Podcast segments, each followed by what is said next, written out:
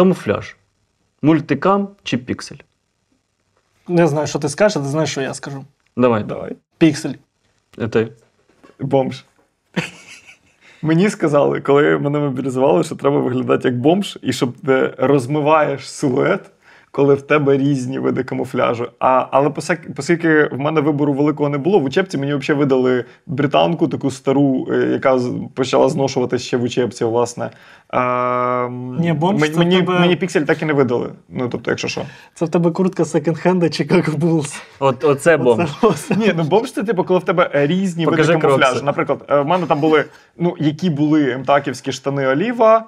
Е, Плитоноску мені подарували МТАКівську піксельну, видали піксельний е, убокс, е, звичайний Тільняшку, пам'ятаємо, тобі дарували Ні, ще. ні, ті- тільняшка то не на фронт. Е, на кавер на шолом мене був такий, типу, піщаний, світлий, щось якийсь відтінок з олівою. Рюкзак в мене був digital, цей американської армії з Афганістану. Він був з плямою крові на, на, на дні. Теж бушний мені подарували. І черевики чорні. Він новий був з плямою крові. Це, до речі, нормально. Ми заходили берці теж з п'ятнами якимось теж крові. Е, А, і а потім е, в мене була, були мультикамні штани, я ними дуже пишався, дуже, дуже класні штани е, з наколінниками вшитими. Тут, типу, ну, що є, те й носив. А, і мені подарували десантну піксельну куртку, знаєш, така як балахон, типу, надіваєш поверх броніка. Навіть Тобі нормально. дуже важко буде пояснити, коли перевірка військової частини приїде, що стиль бомжа це ну, най, типу, найкращий. Так я в Ну, військовій частині був там 4 дні. Я, я не чи питав, два. е, в чому ти ходив, бо багато людей би на моє питання, якщо в такому стилі, відповіли би, ну, який камуфляж тобі подобається? Тут джинси і светер. Е, Е, Що тобі подобається? Мені Мені мультик- мультикам. Мені на мультик подобається, запасних, тому ти- що в мене асоціація, коли типу піксель, що це типу штаб. Штаб? Мені, мені піксель подобається. Піксель на повному серйозі. Я, мені він подобається, мені подобається, як він маскує. Мені подобається, що він в степу працює там. Бо, наприклад, е, наприклад, зараз я не маю чим завершити це речення. Ні, ну піксель топ, але я носив мультикам. Поясню чому. Тому що коли тобі видають піксель, його тобі видають на 74 роки твоєї служби. І коли я його по певним причинам втрачаю або граю і хочу купити форму, то я такий, блін, ну я вже куплю мультикам. А чого мультикам? Ну, тому що піксель в мене вже є, так і ще мультикам буде. Що деньги не проблема. Я не можу в одному і тому ж ходити два рази на позицію. Пацани засміють, розумієш? Треба. Я знаєш, як в американських фільмах приходжу в одному і тому ж е, пікселі в один окоп, і пацани кажуть: типа, Ей, Серега, ти що, не ночував сьогодні вдома? Ей, хто це краля? Блін, а ти реально ти жартуєш, але в мене в роті кот, він постійно перед кожним виїздом купував е, свій повністю новий екіп. Він такий, ну, але він контрактник, він типу, навчався, він такий десант-десант молодий. І він на кожен виїзд купував повністю новий шмот і постійно показував на телефон, диви, що якісь старими? Ну вони були брудні, там, типу, ну йому хотілося прям в новому. Ну, уяви, людина, типу, їде, прати, їде на війну. можна. Андрюха, у мене є комплект е, форми. Хочеш? Один раз здівав. Піксель крутий. Але я вибрав мультикам. Чому? Е, Тому що мультикам він буде більш е, функціональний у будь-яку пору року.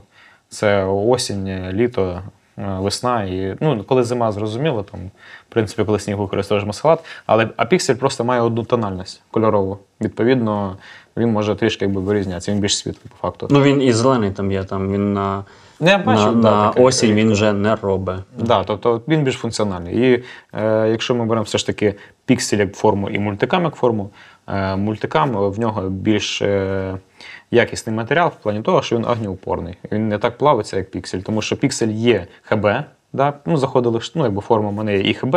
Пам'ятаєте, був і пластик жорсткий. Е, Вафелька, вафелька така Да, була. вафля, пластик, ну взагалі. Тобто я це все получав, а це мені прапор, ото кожні три місяці якийсь видає там пікселі, а то батя, який ти там розмір, отак берси, форму віддавав, ну тому що не було куди класти. Я пам'ятаю, один період нам видали дуже класний піксель, прям хабешний. Ми його підшили, кітелі, ну, кітелі.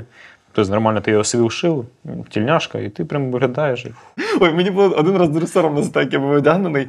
Е, Я був в Краматорську, нас дозволили з'їздити купити там е, всякі приколяхи. Одноразок пацанам, типу, мільярди, якісь там е, 17 ящиків енергетиків, там всім потрошку. Е, І я, я в Краматорську в супермаркеті заходжу, а в відділі з фруктами підходить е, чуваки з гонора, філя, оці всі.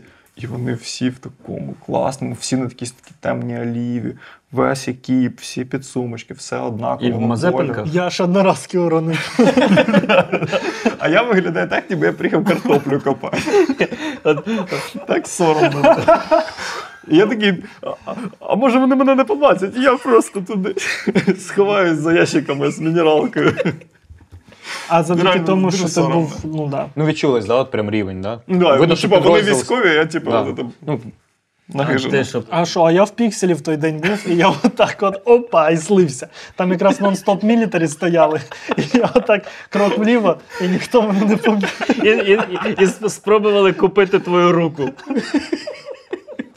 Я був останнім призовом, і я цим пишаюся, який носив шапки-ушанки. Кабіну? Кабіни. Кабіни.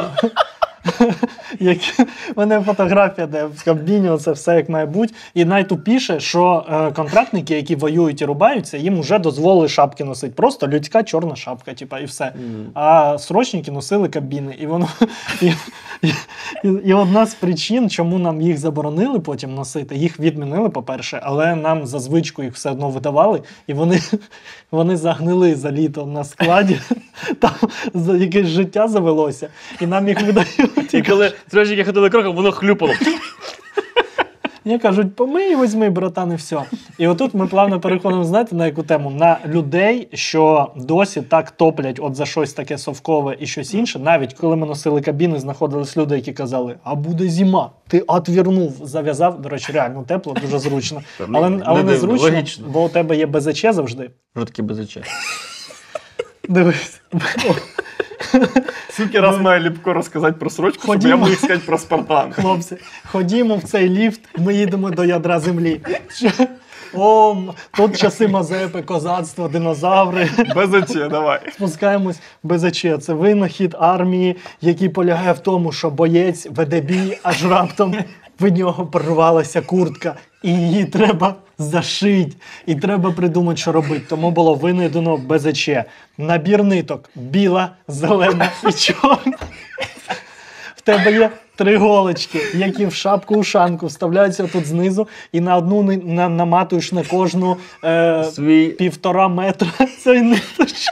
прям реально? Це, Да. це тобі Ти старші розумні Ти зараз це придумав? військовослужбовці це це серйозно. Так пише книжка. У нас були без Книжка пише, півтора Так, метра так прям. пише, ну, метр сімдесят п'ять. Окей.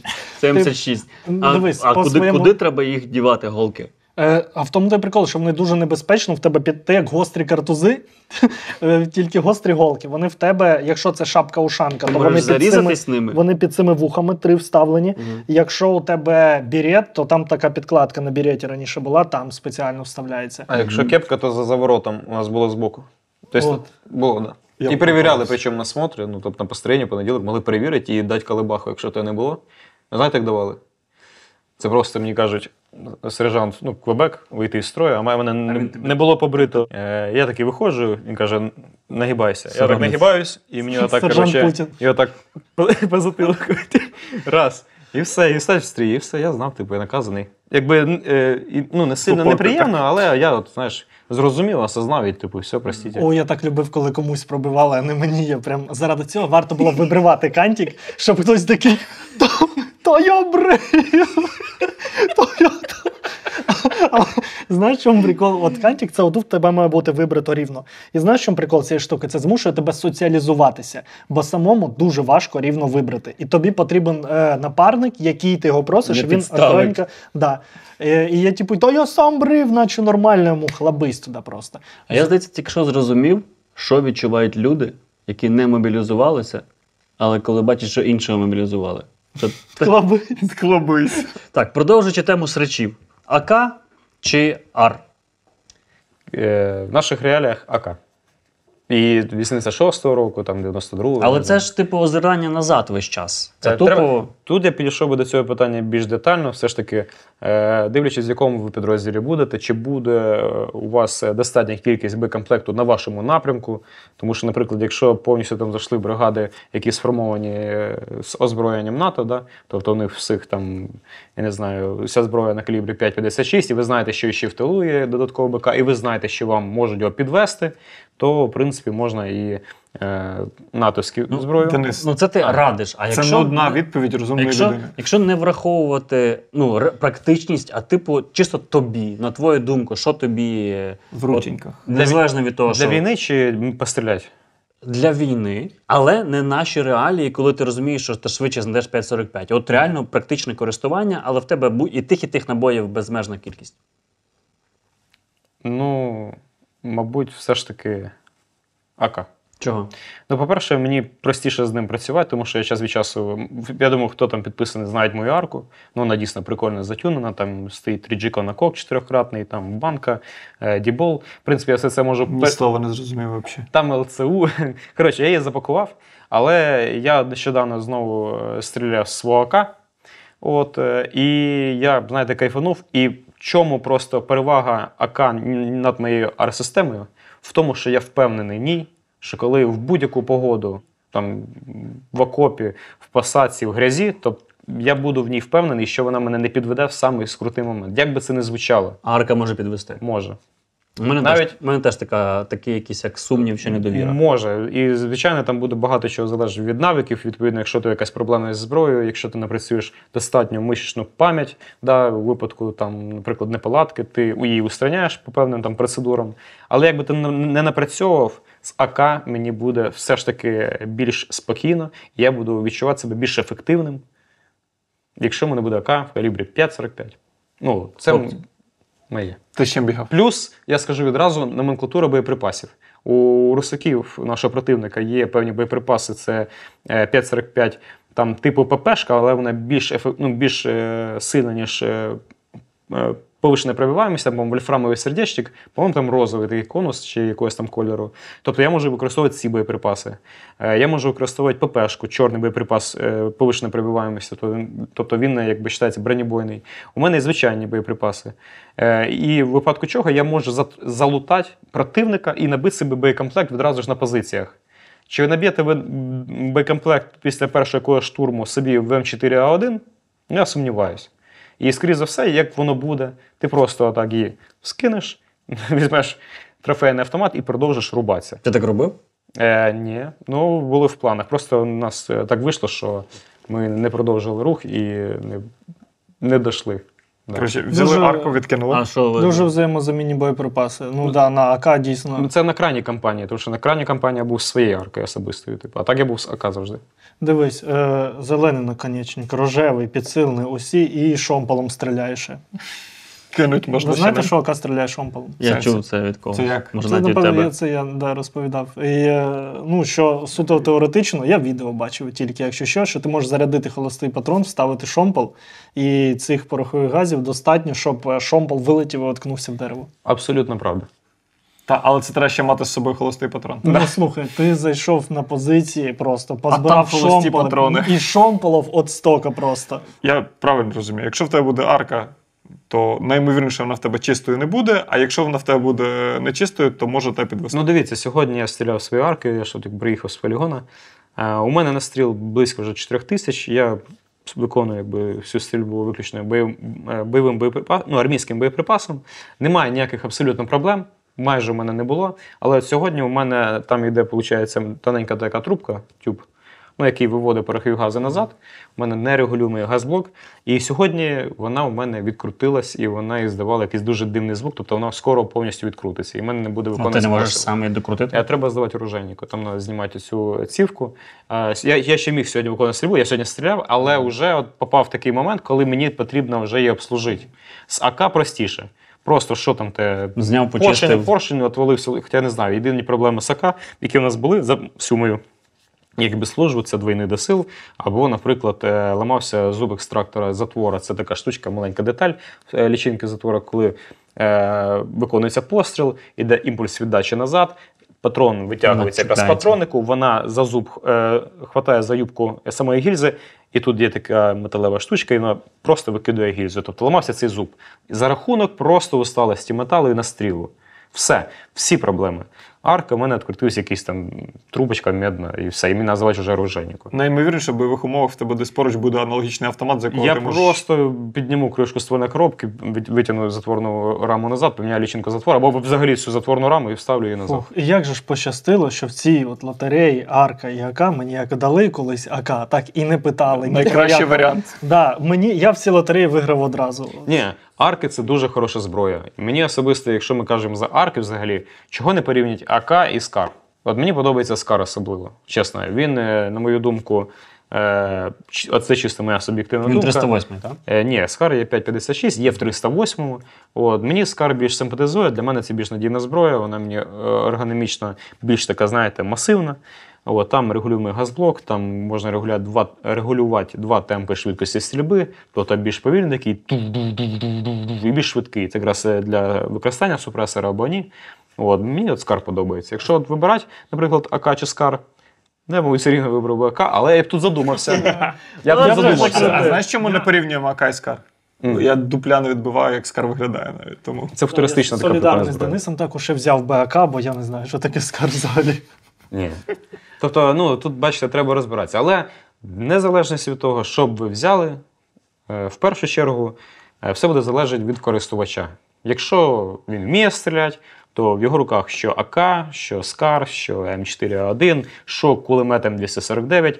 Якщо він вміє, е, хотів навчатися, то це буде страшна машина для вбійства. ну, найкращим буде той автомат, який тобі дадуть. Так от, е, якщо ми вибрали АК і наймовірніше тобі дадуть АК, то що для тебе буде перемогою в цій всій лотереї різних, різних, різних варіацій АК? Е, Якщо мені дадуть. Е, взагалі нам не можуть дати особо нових АК, тому що в чому взагалі проблематика зараз е, вибору, і в чому плюс зараз все- ж таки буде натовського стрілецького зброєння, те, що це зброя нова, те, що нарізи злизані. Тому що наша зброя, яка є, можливо, є там ще якась законсервована, це вже зброя, яка має, має або вже використала свій ресурс. Відповідно, ну вона вже трішки якби застаріла в тому плані, що там вже нарізи ті, там вже точність не та, там вже якби може ламатися зуб екстрактора, там може бути якісь корозії вже на, на поршні самому. От, і тут, відповідно, перевага йде вже на натовську зброю, тому що вона нова. Це її плюс. Тобто є там плюси, є там плюси. Якщо казати за мене, якщо мені можна дати законсервовану зброю, то я б, е, скоріш за все, вибрав би е, АКСМ нічний. Там з нічним прицілом. АКСН. Да, є таке СН. Е, Це виходить складним прикладом, але у нього збоку є така планка під, ну, під ласточинхоз, де одягається там штатний приціл НСПУ. Це нічний такий совковий, але він є. Е, в чому його плюс взагалі цієї зброї? По-перше, там складний е, приклад. А як складається, так як на В КМС бік. чи бік, бік? бік. Якраз в сторону якраз ласточкиного хвоста. І в чому фішка? Е, Як взагалі виробляють цю зброю? Іде конвейер з автоматами АКС. Да? Тобто зробили партію 100 штук. Вони всі відстрілюються в станки. І на деяких із них збирається найкраща група. Там є якісь певні там зазори, да? параметри. Якщо там збирається така е, маленька група, яка входить в параметри для того, щоб відібрати цю зброю, вона більш точніша. Тобто вона збирає, наприклад, два рази меншу групу, ніж штатний АК звичайний, їх відбирають більш точну зброю і роблять з них нічні АК. Це нічний АКСН. І там вже пророблюють цю планку. Тому що вночі погрічність за рахунок стрільби вночі через нічний пристрій вона більша, і вони зменшують якраз цю погрічність за рахунок більш точної зброї. Угу.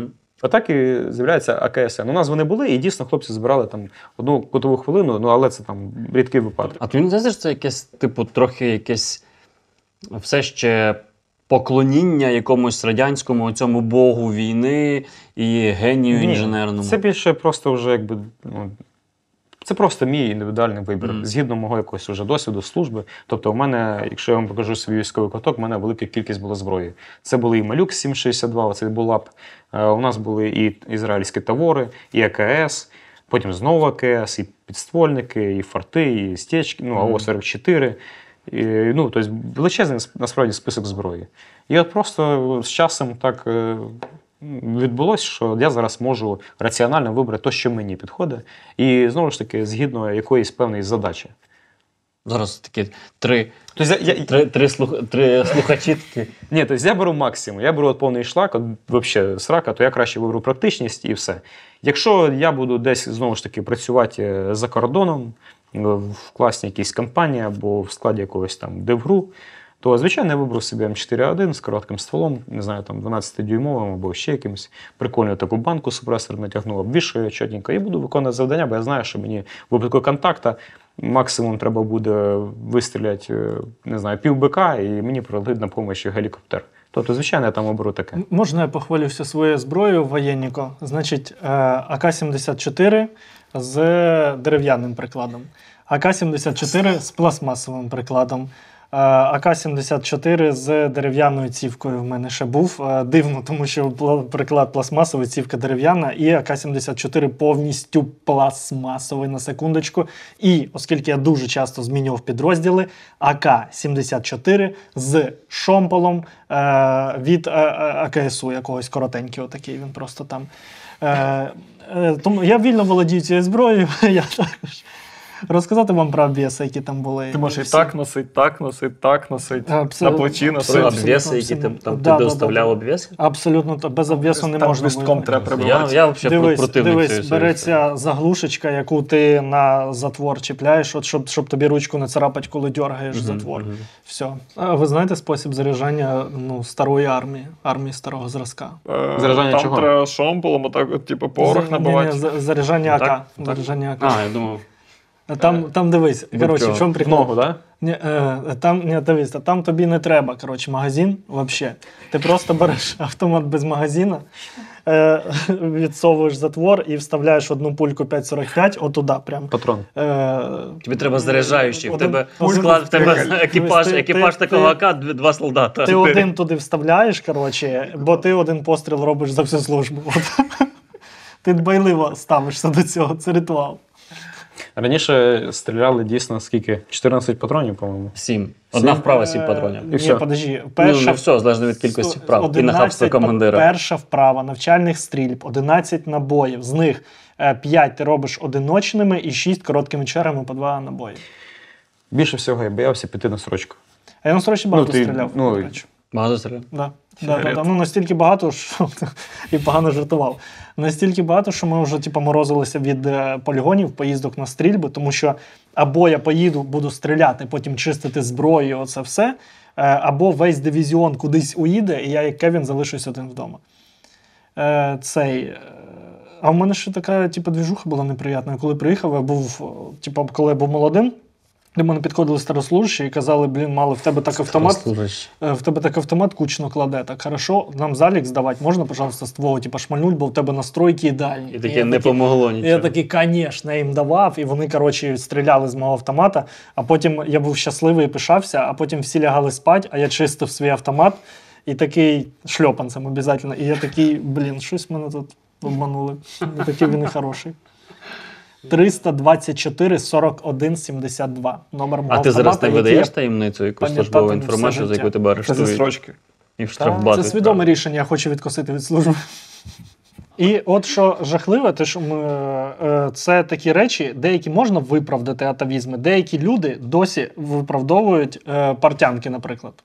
От ми з вами хотіли підняти питання, поговорити шкарпетки чи партянки. Е, Денис вважає, що портян.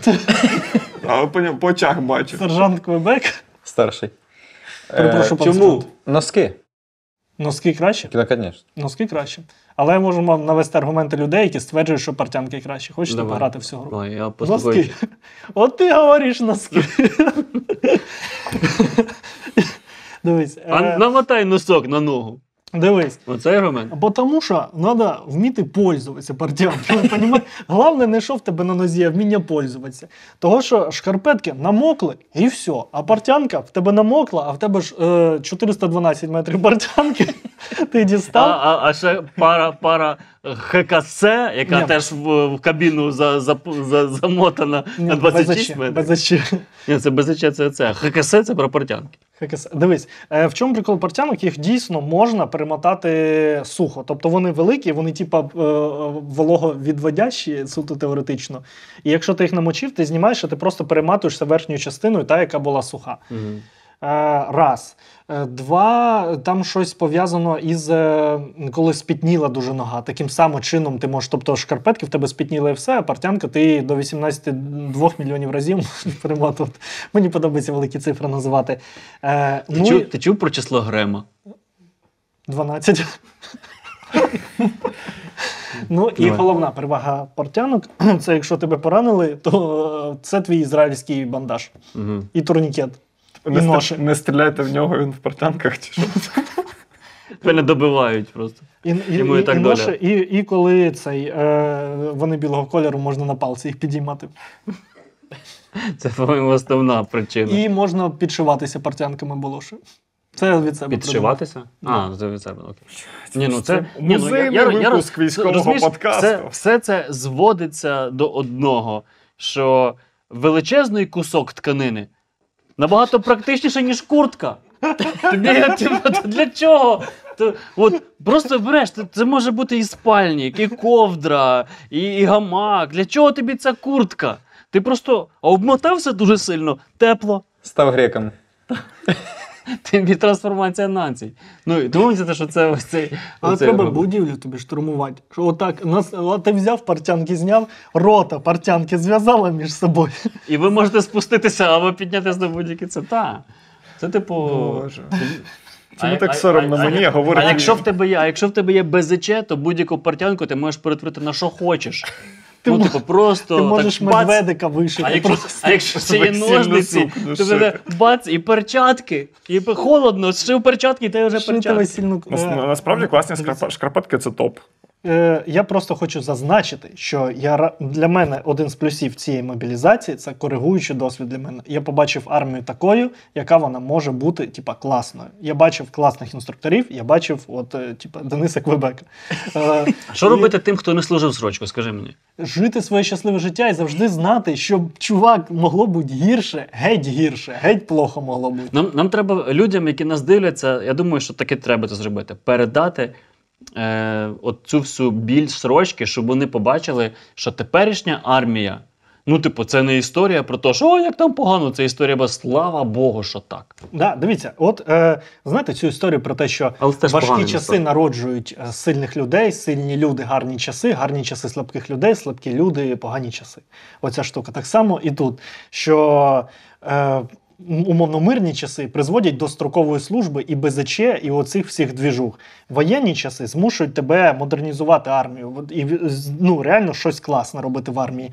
І потім знов настануть мирні часи, коли ми плавно, можливо, знов повернемось Там, до цього. там я дещо пропустив. Значить, мирні часи породжують БЗЧ і срочку.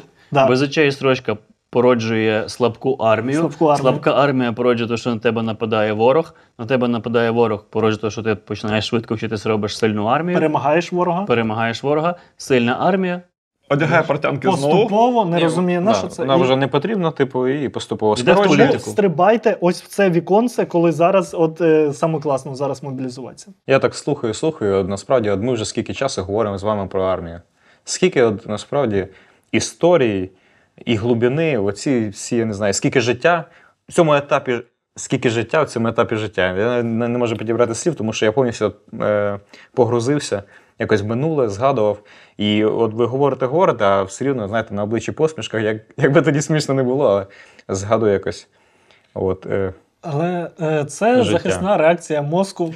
Е, запам'ятовувати прикольне, щось робити прикольнішим мозком і забувати погане. От у мене як було влаштовано, я жив е, життя моєї мрії, просто ідеальне життя після демобілізації. Я не вірив в своєму щастю кожним днем, і я думав, що я живу таке щасливе життя, бо знаєш, типа відчуття, е, кількість щастя і горя, вона в твоєму житті однакова має бути. І я от за срочку, я все горе просто вообще отам залишив, і зараз в мене компенсується щасливе життя. І десь на четвертий рік після срочки, четвертий, п'ятий, я реально почав думати, І що треба роздяти по-моєму, я вже витратив. Я вже витратив все горе, типа, знаєш, типа, весь той кредитний ліміт горя, який був на строчці, і я вже занадто довго прожив щасливо. Зараз щось має трапитись, якесь горе. Добрий вечір. Це було 23 лютого, так?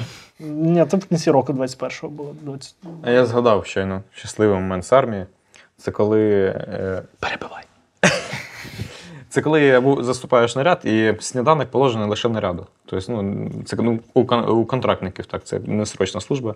Я пам'ятаю цей сніданок. Перший, як я тільки зайшов на службу, мене одразу поставили в наряд, я два місяці ходив в наряди.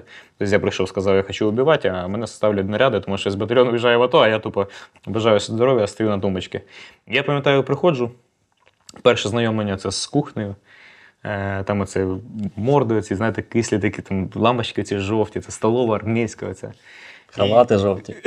Ні, ну там у нас були по Але сама суть, я пам'ятаю, отримую цю кашу горохову, кусочок риби і кусочок маслячка, цей круглий. І оце я нама- нам- намащую. Я ж не знав навіть, як намастити, як от намастити масло кругле таке, чи то маргарин, я не знаю. не Треба типу. Не кажи, не кажи, не кажи, не кажи. Добре. Як, от, як намазати е, кусок масла на хліб? Ну, Ну і е, тобі дають чай. Ну, да, існує. Ну так. Ну, ти ти, ти, знаєш, так. серйозно зараз питаєш. Да, я, я три варіанти. Срочку можу служу. назвати. Він зараз сім називе. Воно замерзло чи Е, воно ну, вже. Воно тверде, тверде, жорстко. А, ні, ну що тверде, ти кладеш на хліб, ставиш на чай, воно розтає, потім намазуєш. Ти Це сказав типу- про чай надто грубо. От, Так, Да, да. це було Тобі дають холодний чай, Андрій. Дуже До речі, я ненавиджу Тут холодний чай, мені просто завжди давали холодний крига. чай. Тобі дають крига. А тепер попробуй. З гарячим чаєм всі можуть. Тобі дають- На на масло. Тобі дають шайбу масла і куб коричневого чаю замерзлого, без стакана. Давай я зараз. Я покажи, який ти розумний. Диви, І завжди є підказка, ти можеш задіяти молодих, якщо ти старослужащий. Ти береш е, ложку, тільки ж ложка в тебе є, е, кладеш її в чай, вона якби нагрівається і поступово розмазуєш якби цей масло об хліб. От, я тоді от почав ізучати от якраз цю армійську життя. Отак я робив. От, і це було моє перше знайомство, і це було дуже смачно. Ну, тому що я люблю горохову кашу. Ну, рибка нормальна така була. Але от я щось згадав цей момент, і я скажу, що я тоді був теж щасливий. Хоч зараз може поїхати мак, типу, але Да. то було круто. Чи масло під губу можна класти. Під губу, реально. Да, і воно розмазане. Звісно, ні. Розумієш, я, я нічому не здивуюся в твоїх історіях про срочку. Я не здивуюся, якщо у вас була підшита ложка десь тут в шапку. В трусах буде такий просто набір зубочисток на різні зуби і на задні, і для собаки, тому що прикордонники приходять. Не здивуюсь нічому. Мені здається, я, я проклятий. Я коли стану популярним, і люди зроблять е, підбірку е, відео, там, де я неестетично і дико сміюся поруч з Ромою. Він поняв. Я почав це робити ще з 14-го року. Разом з фондом Повернись живим ми збираємо 750 тисяч гривень для того, щоб купити 24 планшети зі спеціальним аеронавігаційним програмним забезпеченням для 10-ї бригади морської авіації. До кожного планшету закуповують спеціальні кронштейни. Це обладнання дозволяє бортам бачити повітряну обстановку, спостерігати за перешкодами, цілями, а також точно позиціонуватися. Посилання на банку під відео. Отже, ми зараз поділимося. Та? У нас така гра буде. Двоє захищають право немобілізованих не мобілізуватися, а двоє чмирять їх як тільки можна. Ну або захищають е, ідею, е, що всі мають мобілізуватися. Ми з Ліпком за тих, хто має право не мобілізуватися. І тут потрібно залишити прям часовий маячок для людей, які почнуть нас кенселити в е, TikTok, бо виріжуть фрагмент, де ми з тобою захищаємо право не мобілізуватися. В цьому і ідея. От е, і вони потім їм пишуть: блін, подивіться повну версію. Вони заходять, і в цей момент вони мають облажатися. Ось так, от дивіться повні версії. Бачите, це була гра, так було задумано. Ха-ха-ха. Отак, от будуйте мою хату назад тепер, яку ви спалили. Так, отже, е, почнемо з самовбивчого аргументу. Я вважаю, що воювати мають ті, хто вміє воювати, ті, хто хоче. Для чого нам немотивовані бійці? Я б е, почав би все ж таки, мабуть, з навиків і досвіду, тому що е, будь-яка, будь-який військовий він раніше був цивільним. Не народжуються ж відразу люди з мотивацією да, і з навиками. Ну, є деяка категорія людей, яка сразу да, от мотивована, і вона потім уже е, по ходу А як же костюмчики на Росії, і е, що жахливо визнавати, але в Україні з'являються, коли немовлятам роблять маленькі вже костюмчики. Готують Солдатики. Вони маленькі десантники з дитинства, так? Нього там максильбантів тільки не вистачає. Тобто у вас таких не було. І гробіки такі маленькі. Я вважаю, ну з позиції тої сторони, яку я зараз захищаю, я вважаю, що це тупо ну, дика мілітаризація суспільства. Це прямо зразу закладання того, що ти будеш воювати. А ну, може, може, нам треба перестати воювати? Ну, я думаю, це що дуже, дуже, дуже слабкий аргумент. Давайте я переговорю. Ти сказав, що е, Ні, типу, давай. от я прийшов немотивований е, на війну, і мене навчать, і мене що? І я ти- зможу воювати? І ти будеш більш впевнений в собі, в своїх я- діях. Але я не, я не хочу, я не хочу вчитися Ну, навіть. Я прийшов в паніці, лежу, лежу е, там на, на тому спальнику. Мені кажуть, бери автомат, отримуй зброю, е, іди вчися. А я беру цей автомат, руки трясуться, і я хочу всіх розстрілювати. Я хочу відповісти таким чином. Та війна, яка у нас відбувається, це більше і по, в повній мірі це питання виживаємості нашої країни. І то, що в тебе руки трусяться, це не аргумент. І хто як не ти, да, якщо ти можеш тримати в руках зброю, і якщо ти підлягаєш мобілізації, піде захищати твою батьківщину, твій рідний дім, твій будинок, твій садок вишневий коло хати. А ті Денис хрущі, які гудуть, вони гудуть і гудуть, вже надоїли. Хай не гудять хрущі, не держуся за той садок. Я взагалі людина городська. Е, Валенсія мені подобається. Я отут от зараз беру і ставлю кулеметне гніздо у вигляді. А коли всі діти політиків підуть воювати, тоді і я піду. Та-та-та, от Та вам чому прості, чому тільки ті, хто з села йдуть воювати? Чому ха- в армію відправляють тих, хто не може е, відкупитися, не має достатньо зв'язків? Ну слухай, у мене, наприклад, ну я абсолютно з тобою не згоден, тому що е, у мене велика кількість друзів професійних військових, і не всі вони з села. Це дуже, знаєш, такий поширений міф, що от тільки люди з села їх набирають, і от тільки вони воюють.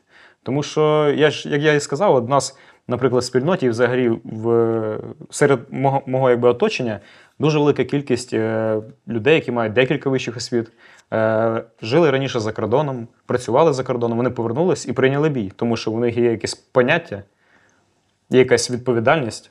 І перед ними самими, і перед взагалі країною. Не забувайте, що все ж таки це обов'язок кожного чоловіка, який може назвати себе чоловіком. Ой, зараз жахливу це- річ скажу в нашому контексті, але в них є не тільки обов'язок і бажання, а в них є і 100 тисяч на секундочку, які вони получають. За кордоном такі деньги ніхто не зарабатує. Вони того повернулися, розумієш? Сатен фармить, як кажуть. Взагалі-то не факт. У мене в підрозділі були далекобійники, і я впевнений, що їхні зарплати в Швеції, Фінляндії чи Норвегії вони ганяли по всій Європі. Чуваки просто повернулися, коли почалася війна.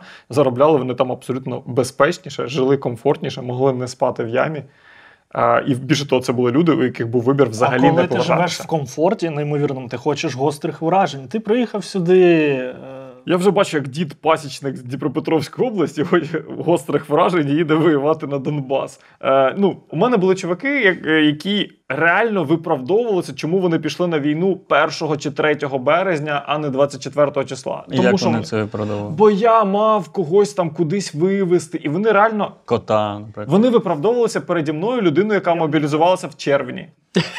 Викликають штурмову авіацію. Дивись, летять. Я корисніший на економічному фронті. Не розкрився краще. парашут. Я, я можу донатити. Ні, це, це бомбардування безпосередньо. Так, а це, це, Летить, це, Летить, летить ФАП 250 тисяч гривень, які я задонатив на ЗСУ. Я корисніший тут, от їбіться від мене. Але для того, щоб мати аргумент на те, щоб е, не мобілізуватися, бо я в тилу приношу більше користі, треба бути Тарасом Чмутом і управляти проектами його масштабу. Ну не обов'язково. Тобто, він адміністратор, він тупо працює на, на воєнну машину, і я не здивуюся, якщо він таким чином уникає це спосіб його уникнути мобілізації. Я йому вдячний за цей спосіб. Абсолютно. Тобто він дійсно приносить набагато більше користі, ніж е, був би якийсь там піхотинець. Тобто є люди, які не можуть так, ор- е, не мають здібності такої організації, не мають здібності щось створити і приносить більше користі в іншому напрямку. То відповідно, якщо ти не приносиш користі, значить ти необхідний на фронті. Там ти можеш якби себе проявити і допомогти військам. Я, ну, от я уявляю собі людину, яка боїться йти в армію, тому що мене там не навчать. Зараз така ситуація, що, що можуть, я прийшов, там повчився той місяць, який зараз е, всіх вчать місяць, там, і дали мені зброю, я поїхав воювати. Ось, але мене можуть просто вбити одразу. Тебе можуть збити машина одразу.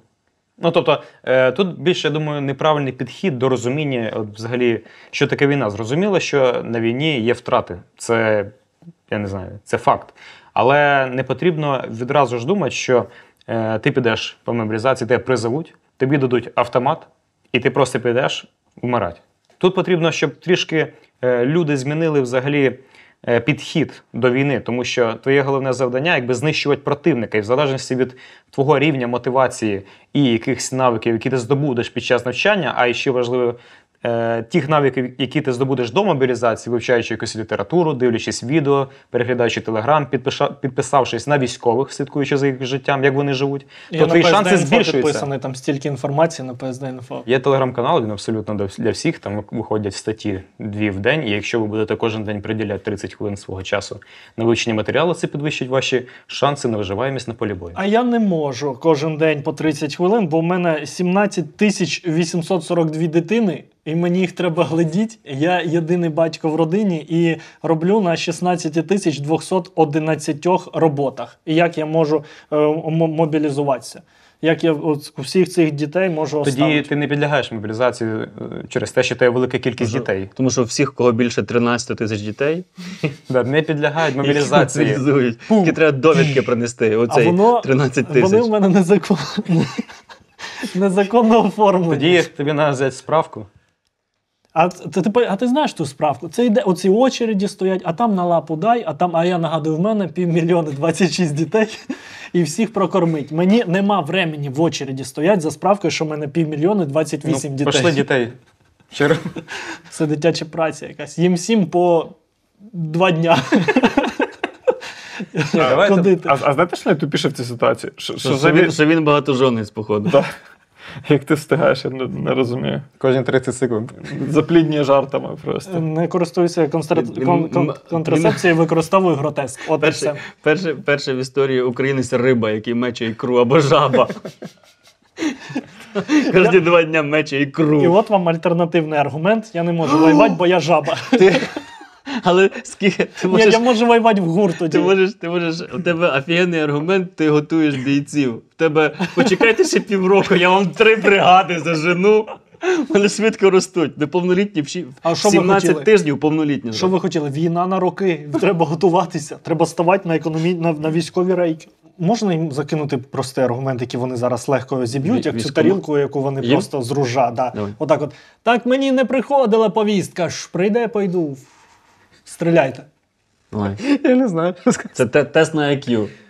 А чого ви чекаєте повістку? Кра- Я рекомендую не чекати повістку, а йти вже відразу, вибрати нормальний професійний підрозділ. ну, і Потім можна там дати приклади, які, е, щоб вас там навчили, підготували, дали сучасне озброєння, і не чекати повістку і не попасти в невідомість. Тому не потрібно цього чекати. А я Сучасне людина- озброєння, ти маєш на увазі оцей АК, е, який там 56-го року? Ні, у нас у військах доволі, в принципі, е, вистачає сучасного озброєння, можу вам перечислити там М4А1, СКАР, ФНФАЛ, ну, ФНФАЛ так собі. Е, потім, е, я не знаю, польський цей грот. Тобто у нас е, номенклатура якраз е, натовського озброєння, особливо стрілецького озброєння, вже не беру до уваги там гранатометів, у нас цього достатньо. Тому, до речі, чому ти вважаєш, що АК-50 якого? 56-го. Е, У нас в основному зараз калібр 5,45, тому вище. 86-го можна, наприклад. 86-й рік. Офігенний автомат. У нас є факт. В великій частині цього, я не знаю, не назву війська Орди, також велика кількість мобілізованих. І відповідно, у нас варіантів немає. Тобто не можна просто все скинути на армію, от хай вони розбираються, а їм там потрібна допомога. Воюють на армії між собою, воюють країни, воюють економіки країн, воюють дипломатичні зв'язки Ось, країн, воюють ось. населення країн. І в нас Художники Конституції... воюють, музиканти воюють, Рома, Теслі Ти прожив в країні, е, де в законодавстві зафіксовано твій обов'язок. Ти користувався всіма правами, які були в законодавстві, і був обов'язок випадку війни. Ти мобілізуєшся. У нас є загальна військова. Так, я це, я це розумію. Я би, я би мобілізувався, якщо б я був впевнений, що от, от весь цей час протягом мого життя законодавство працювало, я бачив приклади того, що воно працює. А, ну, якось так виходить, Тебе що. штрафували е, колись е, дорожня патрульна служба чи потім уже патрульна поліція? Е, вони мені давали документ, я відмовився брати, тому що законодавство не працює. А Чому воно А вони почали тебе заламувати і кидати в бусик потім? Вони за мною гналися. Вони за мною гналися, я сказав, що ні, я. Ти податки платиш? Та. А чому ти вибираєш якийсь закон, який тобі подобається, їх Я, виконуєш? я просто ні? розумію, що після цього відео все, я можу більше мені просто наб'ють морду десь по дорозі по вулиці, чуваки, які просто побачили відео з долбойобом, який топить проти мобілізації. Можна питання? Там. Ви хоча б раз бачили, щоб на вулиці йшли і роздавали повістки? Ні. Да. От уявіть цей зашквар, коли людина сидить в квартирі, не виходить, реально півтора роки не виходить з квартири, а є люди, які реально за півтора роки там сховалися на дачі, отак от трусяться і, і бояться, що їм будуть роздавати повістки. А А, я реально нічого ну, А я- ніколи не ховався і ні разу не бачив видачі повісток А я на знаю вулиці. чому. Тому що, тому що є дуже сором'язливі воєнкоми і дуже такі не, несміливі. Вони теж сидять, їм так впадло виходити на вулицю, тому що серед воєнкомів ходить чутка, що воєнкомам б'ють морди. І вони такі, а ні, не з тими повістками. Такі, ні, сьогодні не піду. Ні, не піду. Я Це сьогодні, просто та, такий я облом, типу, ховатися від чого. Це знаєш, типу, я не піду на вулицю, бо за прогнозом погоди буде дощ, а дощу немає. І ти такий просидів весь день в квартирі і прокидав собі день. Я чув, що в мене там на районі, до речі, тут недалеко, якось там роздають повістки, але в дворах. Е, і то я, я не бачив це своїми очима, але я знаю історії е, від е, знайомих, що є така категорія людей, яка, якщо необхідно їм або йому виїхати кудись за місто, він просить свою подругу, щоб вона сіла в автомобіль, їхала перед ним на віддаленості і повідомляла, чи буде на блокпосту роздавати повістки. Серйозно? Є такі люди. Це- Мобілізувати жінок потрібно тоді, Щоб, щоб, уникнути такого. Та, щоб них грубо Це, це прям серйозна спецоперація. Тобто, ну ви розумієте, це вже уже людина здатна до військової служби, тому що в Це нього командир взводу. це вже якби ТЛП планування. Тобто движення на маршрутах, да, там якісь точки Ой, контрольні. ще безпілотник запускаєш На Мавіку, собою. Мавіку летиш. Тобто є і такі люди. Тобто я насправді до кінця не розумію. Ну, якби я розумію, але А ви ж бачили Але- ці, ці відео, коли е, там е, ті, що працівники військкоматів там б'ють або стріляють в повітря, або за кимось женуться, щоб повістку вручити? Ну, це діч. Ну тут спочатку треба роз, е, розібрати, що в суспільстві зараз стало, що будь-який конфлікт цивільного з людиною в військовій формі це вочевидь воєнком забирає людину служити.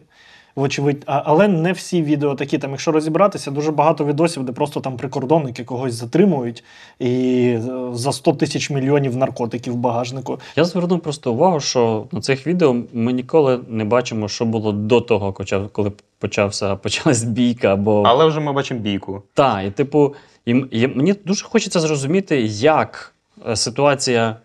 Доброго дня, вам повістка. Переростає вже.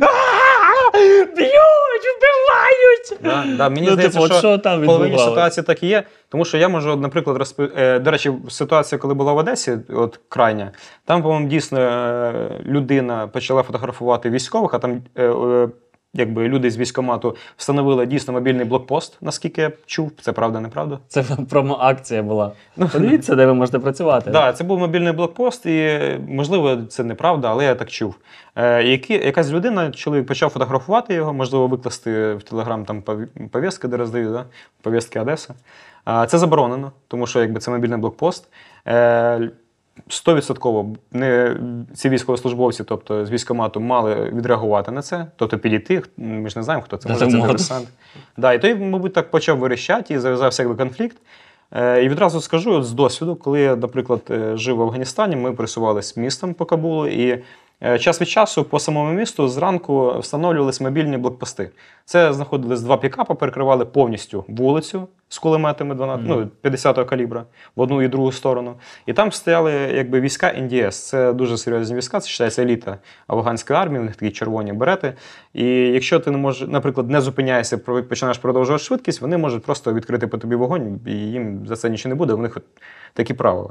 І тобто Там там ти чітко натякаєш на те, що воєнкоми мають право розстрілювати Абсолютно мирних ні. людей. Але я хочу провести не то, що паралель, а приклад того, як там виконуються навіть в Афганістані закони. Тобто там машина не може об'їхати, машина має проїжджати через е, мобільний блокпост, там перевіряють документи, і там все якби виконується. Тут ж е, людина сфотографувала мобільний блокпост, порушила. І почався якийсь конфлікт, і я більш ніж впевнений, що він хотів відпетляти. Дивись, це апріорі ненормально, е, коли воєнком там е, от прям застосування фізичної сили, коли б'ють людину. Це ненормально. Е, я просто вважаю, тому що ну, ця людина в неї вже дуже погані враження, скажімо так, про збройні сили. Я не знаю, як вона буде далі служити. В Та такому ні, випадку нормально. я вважаю, якщо воєнком спіймав людину силою і привіз, там заламав у військову частину. Буде справедливо, якщо ми відповідальні за тих, кого приручили, щоб воєнком потім з цією людиною пройшов весь її військовий шлях, щоб він її потім отак от заламував на навчанні. Вони разом бігали цю смугу перешкод долали, щоб вони потім на фронт разом з воєнкомом поїхали, і воєнком казав: заряджай, давай стріляй в ту сторону. Слухай, мені здається, це дуже крута ініціатива. Якщо дійсно в е, військкоматі буде одна людина, яка набирає якби, собі якийсь штат, взвод, і потім відправляється з ними вже якраз по всім ланкам учебка, да, і висування там на фронт, і в принципі воювати. І так кожен раз ти заходиш, тебе беруть, ну тобто ти набираєш людей собі і з ними відправляєшся на фронт. Чи зміниться ситуація сприйняття?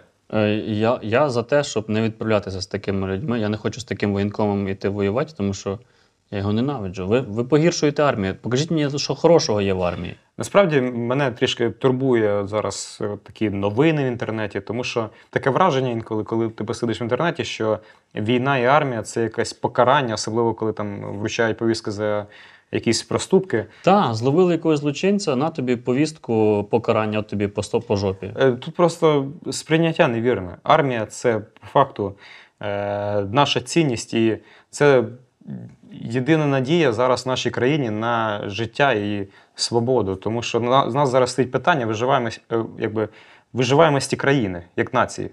І більшість людей мають просто це зрозуміти. Ну, Це типу не жарт. Корупціонерів треба мобілізувати в першу чергу, я вважаю, тому що я б хотів, щоб в мене в підрозділі був корупціонер. Чувак, який е, запашляв, і хоба нам міни привезли якісь. Чувак запашляв, і у нічого собі у тероборони Хамві вже є. Отаку це таку. За- Забашляв, Це не і, хабарі, і наш підрозділ е, сидить в Києві і записує подкасти. Треба брати ініціативу в свої руки, все ж таки, і прийти до усвідомлення того, що не всі зможуть відпетлять. Ну тобто, не можуть просто взяти всі і купити собі білий квиток.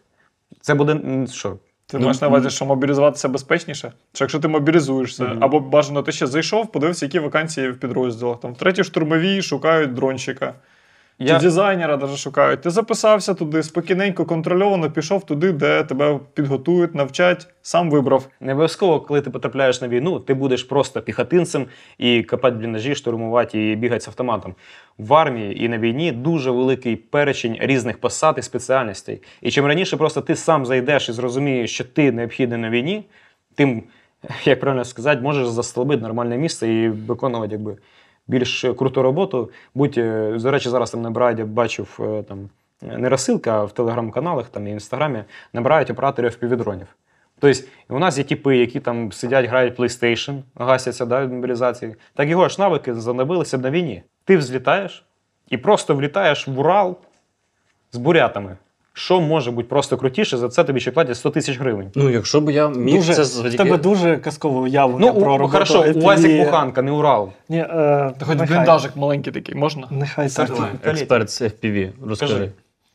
Да, ну не все так просто з FPV насправді. Не треба недооцінювати українську армію і, і чуваків на фронті, які дуже швидко поняли, що це кльова тема, бліндажик, буряти, всі діла, і опанували FPV. Тобто я зараз спілкуюся з людьми, вони кажуть, що навик гарного пілотування FPV далеко не ексклюзивний вже. Тобто тут е, це вже не є якоюсь прям унікальністю. Пацани вчаться значно важливіше.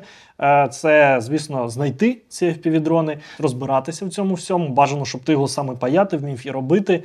Е, і от там багато таких нюансів, що е, я б, наприклад, дуже б мені було неприємно, якби зараз якийсь геймер мобілізувався, і йому просто казали: братан, одівай окуляри, лети, стріляй он по тим координатам, бо я б такий, а чому летить он, а не я? Я, я, ж, я ж теж це робив. Ну, ми беремо від крайності в крайності. Ось від крайності того, що мене мобілізують і відправлять, і я загину.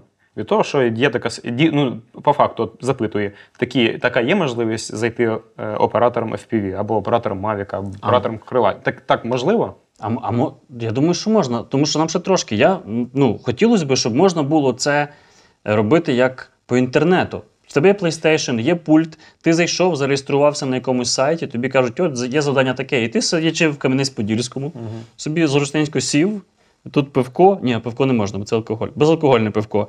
І ти собі надів окулярчики, і десь над Краматорськом, і тобі такі пінк бали. І ти шернув в інстаграм про те, що ти тільки що буханку з е, На жаль, бурятами. на жаль, динаміка і е, наша війна, вона не передбачає такої можливості, але я скажу, що е, от теж я коли був за кордоном і бачив великі дрони перед собою, це безпілотні літальні апарати MQ-9, такий здоровий, знаєте, безпілотник, там в нього головка така тепловізійна, камера, ну він великий, як літак насправді. Я його просто пропускав перед собою, коли їхав. Він, викатувався якраз на зльотну полосу. І там якраз е, оператори, вони знаходяться в США, у них є свої, якби там такі. Я не знаю навіть, як це назвати, кімнати, звідки вони управляють, кімнати управління польотами. І це все дійсно відбувається дистанційно. Вони не знаходяться в Афганістані десь там. От, е, це у них можливо, але там інший конфлікт. Ти просто собі літаєш, дивишся там за пастушком, у якого може є, яка може немає, посилаєш туди дивгру на Навряд чи у нього портативний реп з собою є у пастушка. Навряд чи в нього хоч щось В нього є. є е, реп, е, в нього радіус дії реба півтора метри. Дерев'яний такий.